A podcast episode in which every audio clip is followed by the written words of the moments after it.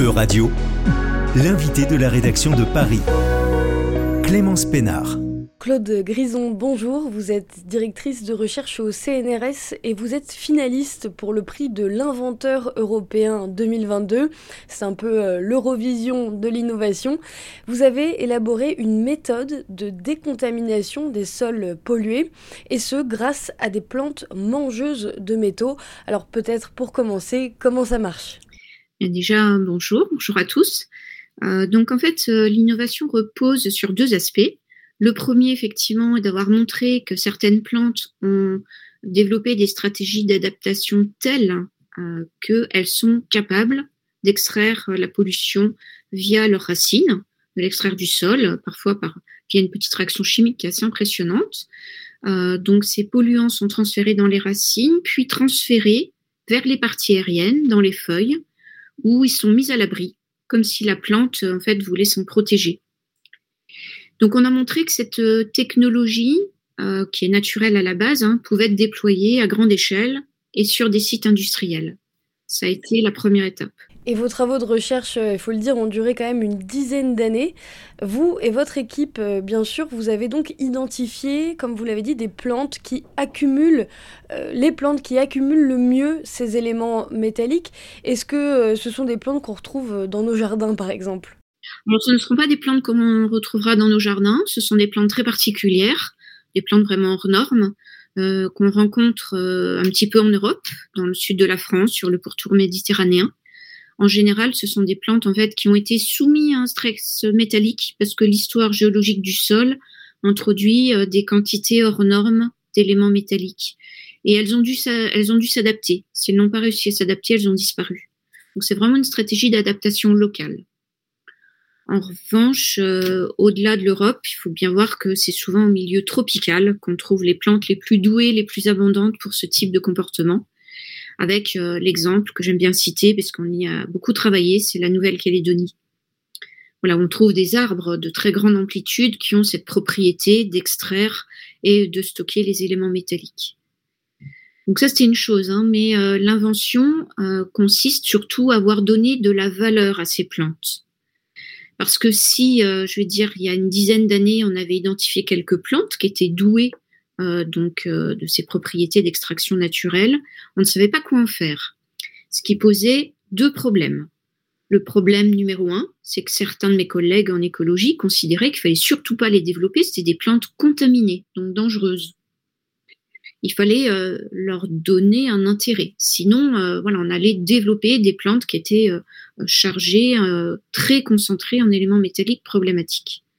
Et puis la deuxième chose qu'il faut savoir, c'est que quand on a déployé cette technologie à grande échelle, notamment en Nouvelle-Calédonie, on l'a vraiment fait sur des sites miniers, sur 6 hectares en fait de culture, eh bien on s'est rendu compte que tout ça, ça coûtait cher, que ça prenait du temps, et que si on n'était pas capable de donner une valeur économique à ces techniques, et elle ne se développerait jamais.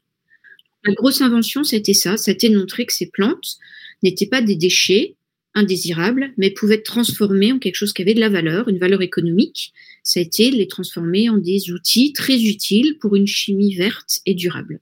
Voilà, Claude Grison, donc votre méthode, ça permet de décontaminer les sols de manière naturelle et puis euh, ça permet en fait de, poursuivre des objectifs euh, économiques d'une société, mais en prenant en compte l'écologie. Donc j'entends par là, vous n'êtes pas du tout anticapitaliste. Non, non, je suis pour l'économie verte, qui réussit à concilier écologie et économie. Euh, mais il faut et bien évidemment que la valorisation économique soit cohérente avec les efforts écologiques. Donc il, euh, il aurait été illusoire de vouloir transformer ces plantes euh, donc en des outils euh, chimiques qui auraient eu un impact sur l'environnement, ça n'aurait eu aucun sens. Donc pour des, des, raisons de cohérence, il a fallu être inventif et trouver une méthode en chimie qui allait utiliser ces plantes dans des procédés qui seraient très respectueux de l'environnement. Et depuis, vous avez créé plusieurs entreprises pour commercialiser ce procédé, des entreprises françaises. Des entreprises françaises, voilà, euh, donc c'était important pour moi, euh, et des entreprises qui avaient le même souci que moi, c'est-à-dire cette cohérence écologique dans la valorisation économique de ces plantes. Donc la société qui est la plus active en ce moment s'appelle BioInspire et elle est à Montpellier où elle développe cette technologie à grande échelle. Vous n'êtes pas la seule, Claude Grison, française finaliste à ce prix de l'inventeur européen 2022. À l'heure où la recherche en France est, parfois critiquée, surtout sous-financée, qu'est-ce que ça dit pour vous, selon vous, de la recherche scientifique euh, française? Alors c'est vrai que la recherche euh, n'est pas facile. On est euh, constamment en recherche de moyens euh, financiers, de support logistique, humain, etc. Hein, c'est vrai. donc la situation n'est pas simple, ça je peux le confirmer. toutefois, on a quand même une chance que je tiens à signaler aussi, c'est qu'on a vraiment la liberté de créer et de créer quelque chose de nouveau pour être acteur au niveau de la société. Et pour moi, c'est quelque chose d'énorme qui permet peut-être de compenser parfois euh, ces obstacles un petit peu financiers là qui sont assez difficiles au quotidien. Mais on a vraiment euh, une motivation énorme si on veut être euh, ce que j'appelle moi être chercheur citoyen. Donc un chercheur qui va avoir la possibilité bah, de contribuer par ses travaux à la résolution de problèmes particuliers et là de problèmes environnementaux. Donc c'est quand même une motivation quotidienne énorme. Et, peut-être une dernière question, vous êtes combien dans votre équipe? Alors le laboratoire de recherche que je dirige contient une quinzaine de personnes. Ce qui est intéressant, euh, c'est que euh, je pense qu'il y a 90% de tout jeunes voilà, euh, qui sont des adeptes de l'écologie et de la chimie mélangée, ce qui est rare, mais c'est une forte motivation chez les jeunes et ça fait plaisir à voir. Et puis la société BioInspire, aujourd'hui, c'est une dizaine de personnes. Voilà, alors avis à tous nos jeunes auditeurs, peut-être que cette interview euh, va, va, faire naître des vocations. Merci beaucoup Claude Grison, on le rappelle, vous êtes finaliste du prix de l'inventeur européen 2022. Plus d'informations sur le site internet du prix de l'inventeur européen 2022. merci à vous du coup. C'était l'invité de la rédaction de Radio. Retrouvez dès maintenant les podcasts de la rédaction sur euradio.fr.